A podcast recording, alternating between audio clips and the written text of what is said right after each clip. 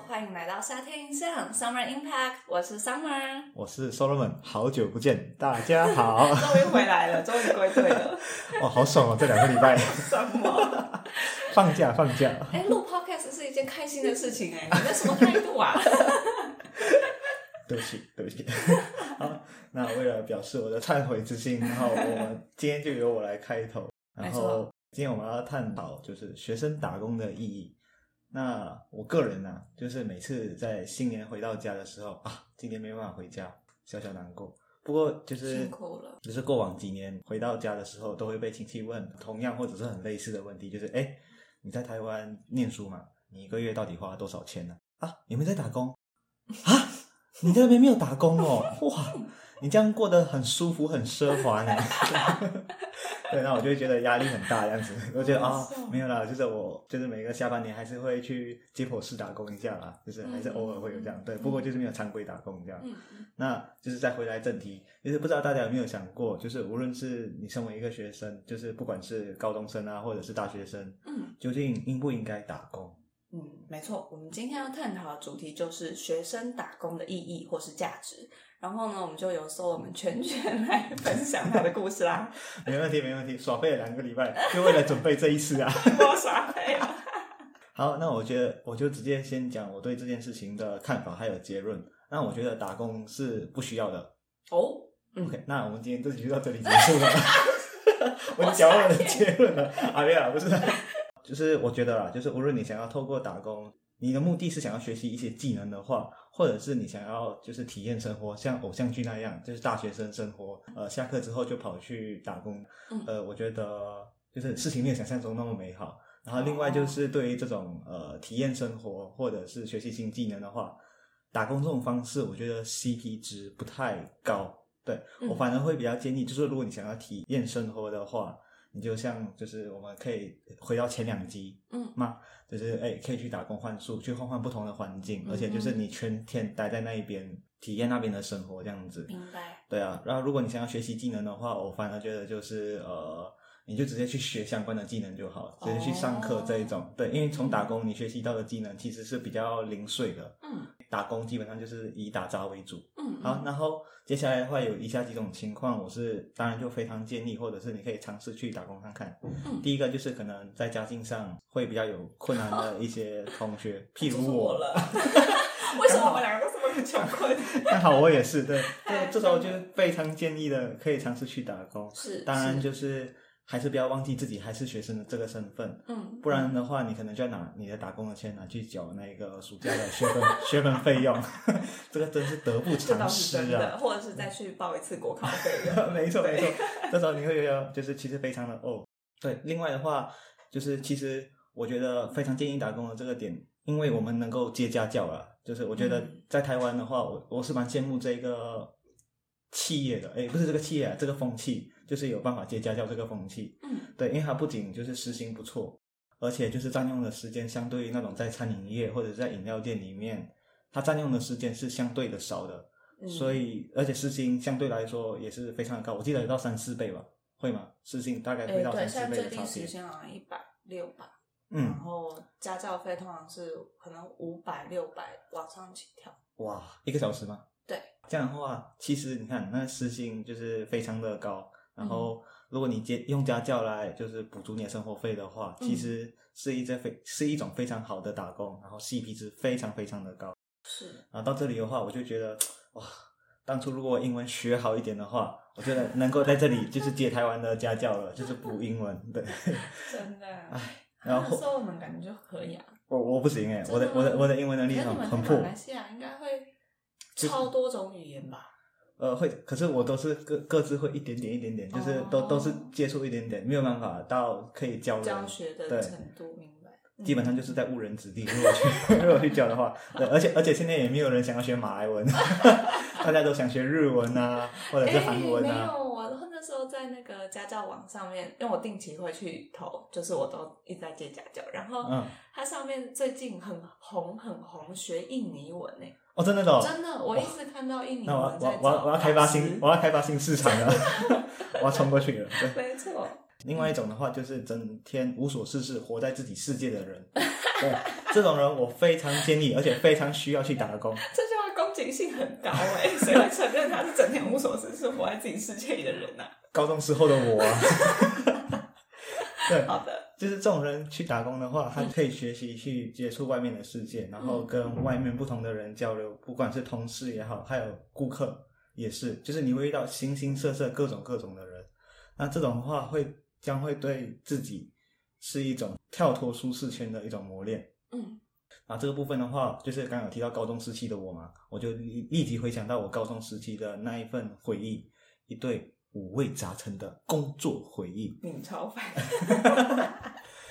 好哎，好哎，拍手拍手，准备听故事。洗耳恭听，哎呀，那我第第一份工作啊，嗯，就是完全把我这个温室里的小花，就是从温室拔出来，活生生连根拔起，然后再丢到那烂泥巴里面，啪。我直接被各种现实跟那种就是打击，对对对，那时候我就有一种就是完全进入到不同生活，真正的被磨练到了，真的真的被苦到的那种感觉。对，然后我要介绍我的第一份工作，请说，就是在从高中一年级开始，嗯，然后那时候我是被我老爸老爸，然后强迫去他的朋友的咖啡店打工，嗯，然后当时我超级不爽，超级生气的，就是因为我觉得就是好好的两个月假期，嗯，就是我的。电玩生活，因为我那时候就是每天宅在家里玩，就是玩电脑，这种美好的生活就这样子被剥夺走了。然后另外最引爆我的点不是这一个，最引爆我的点是，就是那时候那份工作竟然是完全没有薪水的。哦，对对，因为我爸说就是，哎，你去到别人的咖啡店帮忙啊，其实你同时在学习，那你的薪水就是你的学费啊，所以其实你根本不不需要有任何收入。我觉得 ridiculous。我到现在还是不太能接受。哇哇！对，反正我就到那边开始学习了。虽然，可是现在我回想起来，其实我是真的就是没有学习到什么。我 真的，我我无法真的无法讲出一些讲出一些，就是我真的在那边学到什么感觉。我只我只是可能可以讲出我一些感受。我就觉得可能打工真的很辛苦，因为那个工作环境其实是。呃，相对的比较辛苦的，因为那咖啡店不是那种，就是我们一般看到那种有有冷气，然后就是一个比较舒适优雅的那种环境。那种咖啡店比较像是马来马来西亚叫做 gobi 店嘛，啊，好可爱哦。然后是一种华人经营的传统咖啡店，嗯，然后它就是卖各种，就是早午餐都有，嗯，就是以华人的食物为主，嗯，然后在这里就可以解决三餐。那它是一个开放的空间，然后没有冷气，就是到处都是那种，你知道，就是饮料煮开那种。热水的蒸汽就是弥漫弥漫整个那一个咖啡店那种感觉，所以你就是在那种环有点那种环境下工作，听起来好闷热的。对，很闷热，然后就是对，而且就是你的脚会很脏，因为就是对啊，就是因因为有时你会看那个饮料，就是呃，就是地上可能会有一些就是食物掉下来啊，或者是那种就是它。环境也是相对的比较不卫生一点点，对，然后饮料也是，就是你因为你是用手拿的，所以有时候会溅到你的手啊，或者是呃就是这样滴到你的鞋子，这样子就会整个脏脏的。那就是可是比较可惜的地方就是啊，这份工作因为当时其实我心情就是十分抗拒、十分不喜欢的，然后我就几乎拒绝了跟所有人交流的机会，就失去了跟不同年龄、不同就是领域的人去交流、去谈话这样子。然后随随着时间的推移，现在就是，哎，其实生活圈子附近都是呃相同领域或者是比较对比较同行的人，就是反而比较没有机会去接触到不同领域，还有或者是说不同生活心态的人，就觉得相当的可惜啊。真的。另外就是我发现到就是呃比较可惜的地方是没有就是培养自己的兴趣，就是或者是说发现自己其实是没有什么兴趣，其实人生是很枯燥的，就是因为。那家咖啡店是从早上营业到晚上嘛，然后它会有这种在那种非正餐的时段的时候，其实客人就会比较少。那这种这种时候，其实我们人就会整个闲下来。嗯，然后一旦闲下来没事情做的时候，我就是只坐在那边干等，等到有客人来为止，然后完全。你应该是也想需要休息吧？对啊，一部分是这样的，另一部分就是心里真的很慌，就是哦天哪，我坐在那边就是什么事都什么事都不用做，然后我也没事情可以就是消磨时间，那个时间就会非常非常的漫长。嗯，然后其实如果当初有意识到自己是没有其他的休闲生活，或者是没有其他的兴趣的话，应该要去培养一个。对，可是那时候就就是没有意识到自己是这样子，然后我就会拜托那个。我爸的朋友把我载回家玩电脑。好可爱哦，太可爱。那时候我的我的心里就只有玩电脑这件事情，因为只有玩电脑，我觉得时间才过才过得快。对对对。嗯。然后第二份工作啊，我就也是我爸介绍的，就是在花店上班。哇，太浪漫了吧！还好还好还好，就是这次比较开心的地方是有薪水的，然后不过就是按照老板觉得我的表现怎么样给这样子。嗯。然后我在花店上班的话，就是以打杂为主啦，就是学习如何照顾花朵啊，然后帮花朵换水啊，然后还有负责环境整洁啊，就是一点卫生鼓掌的感觉。嗯，然后后面就负责，我记得后面还会负责，就是有人去世的话，没有不是有人去世的话，那个叫什么？花圈。花圈，对对对，花圈的制作，对，也是就是我来负责这样子。然后我记得第一天上班，我就花了从早上八点到下午五点，就组组 了一个 IKEA 的柜子而已，就只做这件事情，效率超级差。哦，好笑。而且还不小心装反。我记得隔天来看的时候，我就哎。柜子怎么长得有点不一样？就是而且那个那个地方还有那个我装错螺丝钻进去的痕迹，就是很丑，那个柜子就整个很丑，我就觉得非常的不好意思。对是被，老板老板娘重新装的。哎，对对，老板娘老板对啊，我花了一整天，然后结果老板娘还自己重新装。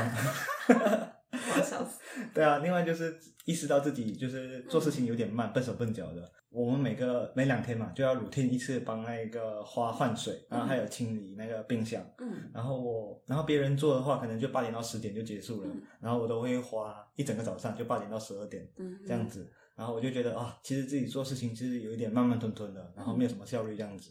然后就是，我觉得这部分也造就了我之后，就是因为我之后就想觉得好像不太对，然后就开始呃加快自己的脚步。我觉得有一点造就我之后现在做事情有一点。就是稍微快一些，或者是想要以效率为主这样子。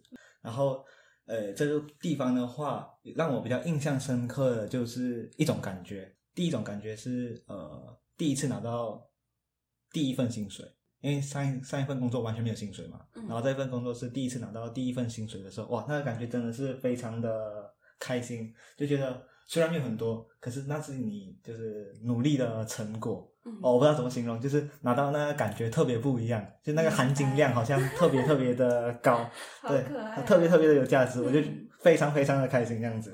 然后也意识到了，就是赚钱非常辛苦这件事情。是，对对对对。然后另外就是那种要怎么说，很舒服的感觉，听起来有点怪怪的，不过就是哪个方面？就是身心灵都很很开心那种感觉，就是诶，因为会忙一个早上，然后就要吃午餐嘛，就是因为你忙一个早上之后，哇，非常的累，然后饥肠辘辘的感觉，然后就去外面买了一个便当，哇，那个便便当不知道为什么跟平常的其实吃起来的感觉真的不太一样，特别特别的好吃。我记得那时候那个。那个便当里面就是有那个日本豆腐，哦，那个日本豆腐就是跟平常吃起来就是真的不太一样，我我至今无法忘怀那个日本豆腐，那个日本豆腐非常常见，然后非常平价，可是那时候那个好吃的感觉真的是到现在都没有办法忘记。好感动哦，我的老天！对对对，然后后续啊，就是就是花店就这样子，大概就这样结束了，接下来就到高三，就是高中三年级。这是一个很。很跟第一次比起来，算是非常好的经验，是吗？哎，因为你你的心境突然转变很多，哎。对啊，我也不知道为什么，可能 有钱，可能有薪水，对对对对，可能有薪水。我对啊，我我也我也非常建议，就是当时我的老爸应该要在第一份工作就给我一点一点薪水，就这样一点点也没关系，不要完全没有付出有收获的感觉。对对对对，不会觉得自己好像在做白工，或者是就是不知道自己在干嘛的感觉，对不对？人还是很想要有回报的。然后接下来就是在高三的时候，那高三的时候我就是。整个作战方式就不太一样了。我的暑假就开始自己搞疯狂找工，就是我我拒绝我任何老爸就是老爸介入的机会。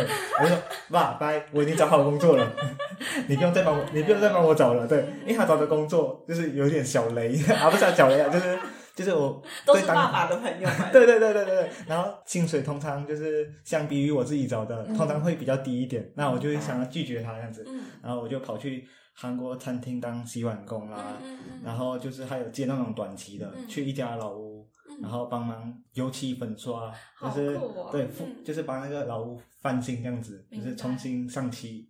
然后最疯狂还是在就是那时候高三毕业之后嘛，和同学们透过学长的介绍，然后我们就去到新加坡当外籍义工这样子。哇，太酷了吧！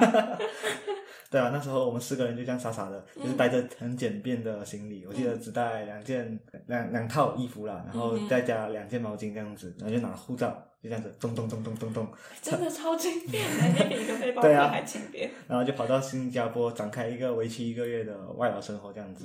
那我们的工作内容最主要是以备孕费为主，就是在一个婴儿产婴儿展里面卖婴儿车这样子。我真的觉得感觉超诡异的，所以我们看起来非常的稚嫩，很难想象他。十八岁的时候，对呀，感觉像小孩在卖婴儿车哎，真的有一点点，可能可以展现我的诚意吧。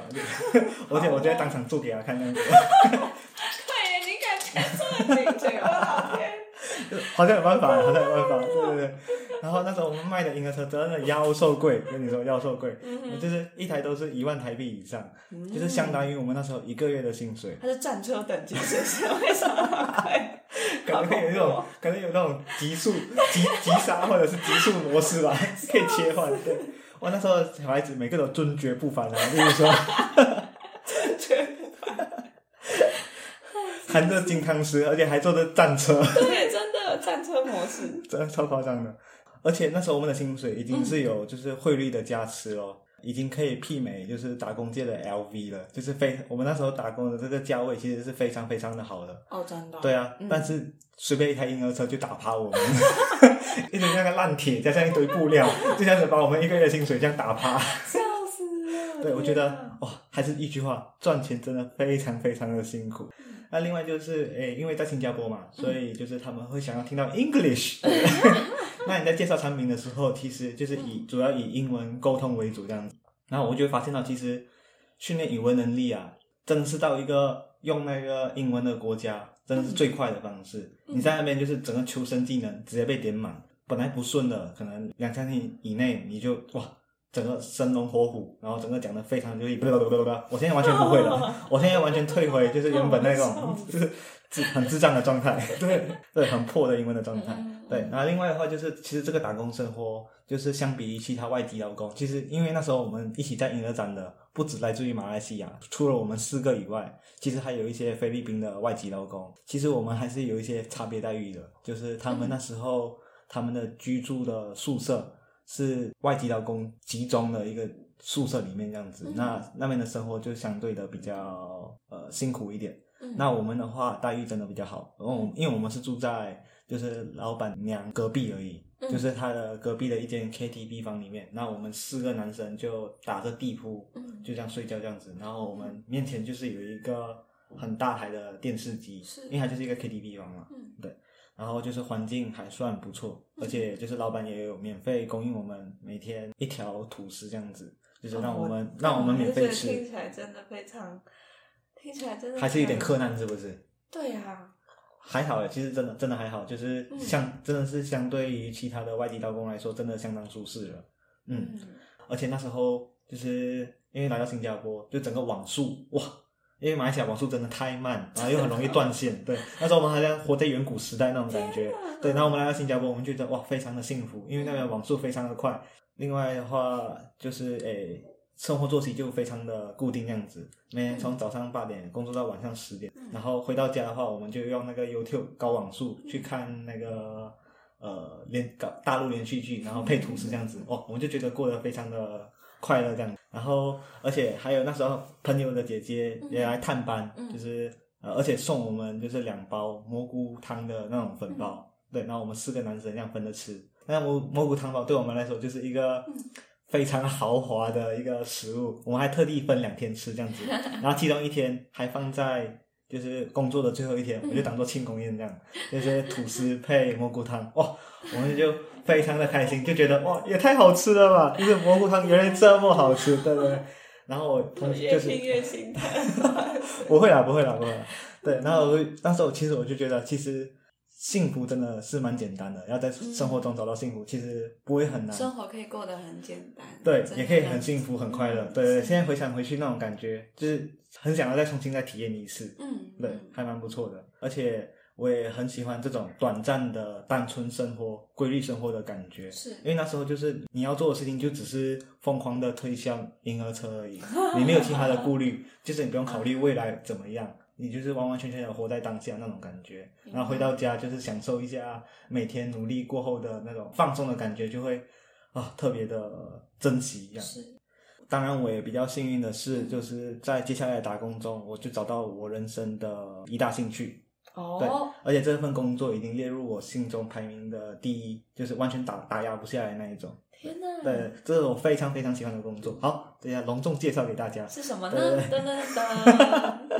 就是在高中毕业，其实也是在高三这期间呢。哇，高三这期间我各种打杂哎，就是 各种受到人生启发。对，然后也各接到各种工作，对，为了逃避我老爸，我多么的努力啊！大家可以看到我多么的努力。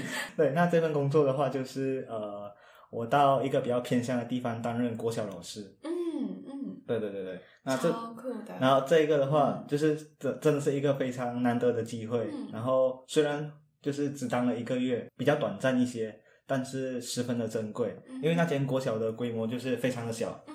就是一整个国小，就是只有。不到三十个人的学生，对他学生不到三十个人，然后而且那时候刚好面临就是一些师资的分配不足这样子，然后我就去那边担任一个过渡期的国小老师，然后那时候我负责的科目就是国小三年级的数学，还有国小四年级的美术这样子，然后我美术超，然后我的美术超级烂，我不知道我有什么任何资格去讲我的美术，对对对对。不过那边的同学其实就相当的淳朴，真的很淳朴，然后也非常的亲切。然后就是我记得我才短短教一个月，就是就跟他们有点打成一片，变成朋友的感觉。然后也收到他们手做的卡片。听到这边，感觉 Solomon 会很适合那个，就是有一个 NGO 叫 TFT，然后全名是 Teach for Taiwan，然后他们也是像。像你这样子的人，然后或者是就是一一份正职，然后或者是业余的，然后他们可以到偏乡去带这些孩子们，帮他们上课。哦，我觉得你完全诶，你完全就是哦，你帮我找到一些管道，好诶，好像还不错诶。你应该去看看。那那有那有什么资格吗？就是有需要什么就是教学资格吗？我不知道他们都怎么运作的，怎么运作的，不过可以去。了解看看，我有个高中同学，现在他是法律系的，然后已经考到律师执照，可是他现在就是在偏乡当老师，还没有要回来担任律师这份工作。哦，对，我觉得还不错哎，去了解。好啊，好啊，好，我之后去，真的，之后去接触看看这样子。这个感觉，我觉得是非常非常的喜欢。对啊，就是在在那个时候，我就觉得天啊，当老师的那个成就感，还有我当下就是享受那种感觉。就是非常非常的喜欢，对，那喜欢的程度大概就是，如果我现在中医当不成的话，我就一定改当老师，对，这是我的第二志愿。那另外一个想法就是，可能就是想要有拥有一个双重身份，就是以后当中医师，然后有时间有经济能力的时候，可能会再进修，就是当老师，就是想办法当到老师这个部分。明白，嗯嗯嗯。然后 你要当老师还不简单，留在学校就好了。马上回来帮大家唱《上海论 》。没有，呃，这边太有点太压榨了。这这已经没有那种教师的感觉了。明白，懂。会会被炸成肉干那一种。对，然后会怎么会有这份工作的呢？是因为那时候诶。国小的副校长和我和我高中同学是互相认识的，然后我们在假期的期间，我们就去到那个国小帮忙画壁画这样子，然后我也就认识到了那一个副校长，呃，因此有这个缘分，所以就到偏乡上班这样子。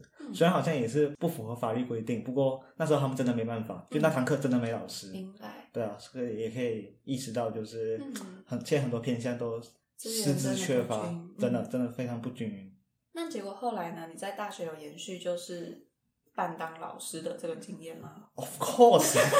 那你做了什么呢？就是呃，我从大三开始就是有开始上解剖实习课。嗯哼。对，然后那时候就看到很多身穿蓝色实验衣的 TA 们。嗯。哇，好啦，说我们就是我的 TA 啦。那时候在解剖室里还要看到他，真是有个烦躁的。泄露。对。这个也是我非常喜欢的工作，没有之一。就是无论是这个课程的内容，就是本身我对结果就十分的有兴趣。嗯，然后另外也就是呃，还有教师的元素存在，所以这两个结合在一起，哇，就是整个 combo，对，超级爱，对对对对对，燃烧的时候我们。对，而且而且这份工作，我觉得也有符合到，就是我们前几集说的 “iki 感”，对，哦，真的、哦，对对对对，就是因为解剖这份嗯工作是我非常有兴趣的，明而且教别人也是我非常有兴趣的。嗯。然后另外就是解剖 TA 这一个就会被修解剖课的学生来说是十分的需要的，嗯。就是被人需要的感对觉。对，对，然后刚好这个这份工作也是我擅长的，嗯，然后又有一些经济能力，对，哇，这四个元素合在一起就是一 K 感。对我从中真的是找到了热情，找到了生存下来的意义。我觉得，哇，天哪，我活着如果就是为了这一个，嗯，其实也没有任何遗憾那种感觉。然后，所以那时候我当 TA 的时候，我记得我就是礼拜一到礼拜五每天都进去，然后疯狂翘课，对，都待在那个解剖室里面，嗯就是沉浸在那个福马林。那听起来很怪，我就是 不是你沉浸林里，是老师们曾经在福马林，你这样太吓人了。你不要跟我说你躺在他们隔壁，我吓歪。呃，而且在里面的时候，我也学习到非常多，就是嗯不只是就是负责教教别人而已，就是自己对于那个结果的认识还有学习是进步非常多的。明对啊，对啊，包括一些解剖的嗯。技巧啊，是。因为因为我是我是遗嘱嘛，就是没有办法进行那个解剖。嗯，那另外还有就是一些结构辨认的方式，嗯。就是呃老师会教我们一些技巧，或者是一些原则。一定嗯嗯，问号问号问号，嗯嗯问号问号。没关系，没关系，对。然后，而且甚至哦，在嗯。今年第四年我当 TA 的时候，我还是被被一些同学考倒了，就是哦。还有很就是解剖这个领域太浩瀚，嗯。太值得令人去探索了。对，就是还有很多搞不清楚的地方，然后我就很想要钻进去，就是整个投身在那个解剖里面。不过目前还是以当中医为主啦。不然可是我们，那你现在这样讲了这么多这么多，你觉得这全部的工作，每一份工作，每一份打工，对你来说的意义到底是什么？嗯你如果收敛起来，你觉得呢？对我来说，就是整体这样工作下来的话，我第一个就会先想要感谢我爸妈。哎，这有点像颁奖典礼的感觉。要开始唱名了。对对对，我要开始感谢我爸妈，就是哎、诶能够提提供给我一些就是嗯钱钱啊，然后让我其实可以无忧无虑的上大学，其实不用就是不用打工的情况下来到这边念书，然后来到这边生活这样子。嗯第二个就是我觉得我有提升到我自己的观察能力，还有一些学习能力。对，嗯因为其实每一份工作就是都没有实习期或者是学习的机会，你就是隔隔天马上开始。哎马上开始这样子，嗯基本上就是边看边做边学。明白。所以我觉得在这方面的能力上就是有一些提升这样子。嗯那最后呢，就是对我来说最大的收获就是在人际沟通这个方面，哦因为你会遇到很多不同类型的老板，然后各式各样的同事，嗯有很怪的，有很好的，对对对，然后不同类型的客人也有，就是有些 OK 啊，你要想办法怎么应对这样子。那在打工的过程中，就默默的学习到了跟他人应对的方式，嗯对，然后可以快速融入对方，然后达到进一步的沟通。最后就是在打工的生涯中，我也觉得我自己相当的幸运，就是能够找到自己擅长的事情，还有兴趣，那也就是教学这个部分，也就是呃当老师这个部分。那在整个打工生涯当中，就是最让我印象深刻，也让我最有成就感、最大收获的，就是在收到的一些感谢卡片当中，嗯其中一句话写到，就是好的老师能让你听懂学问，而真正优秀的老师会让你爱上他。哇，哦，这整个就是对我的那个，哎，我好这暖哦。对这个评价对我来说就是非常的有意义，嗯而且嗯就是对我自己来说就觉得哇，这是一份荣誉的感觉。对对对，嗯也让我十分的有成就感啊，嗯十分的开心这样子。嗯等于说，其实以学生这个阶段去打工，除了当然一个是经济要求嘛，对然后另外一个的话，就有点像是你真的是透过这个过程去发掘你可能潜在的兴趣或是能力，对吗？没错没错没错，哦这这是可以的，不，嗯，所以如果我的打工的出发点初衷是这样的话，我就可以去做这件事情。对，呃，我我哦应该应该是说，就是打工可能还是主要是以就是赚钱为主，嗯那这些嗯就是变得比较像是附带的价值啊。嗯哼对，那你自己要再衡量一下。整体来说，可能 CP 值中等吧。那对我对我自己来说，CP 值是偏高的。对，因为可能每不不是每个人都嗯刚都那么刚好，或者是是这样子。对对对对。所以嗯，所以这集大概就到这里结束了。好诶，谢谢收我们的分享。不会不会，Summer Impact There is no impact today。今天比较没有 impact，没有啦，在那边比较没有办法给大家一些启发。对对对。感谢大感谢大家收听，好，大家拜拜。见。